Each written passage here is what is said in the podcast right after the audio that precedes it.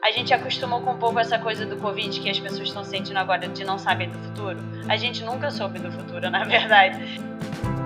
Oi, meu nome é Thalita.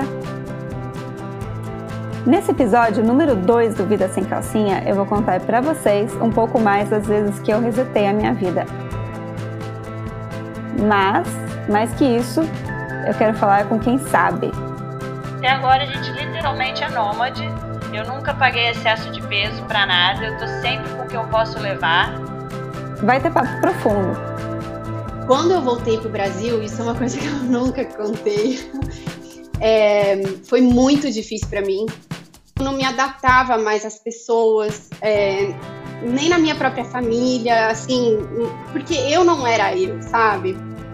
E será que para aqueles que buscam ativamente fugir da zona de conforto, o sonho da rotina estável vai um dia virar o novo normal?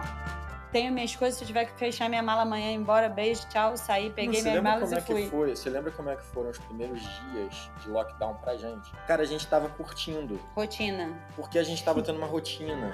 Porque a gente conseguia acordar a mesma hora, fazer nosso exercício físico, a gente conseguia, sabe, a gente tava mais junto talvez isso seja realmente uma das coisas que a gente mais anseia, né?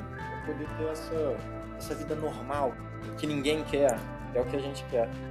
Fiquem ligados, o segundo episódio sai no próximo fim de semana. Bora lá seguir no Spotify!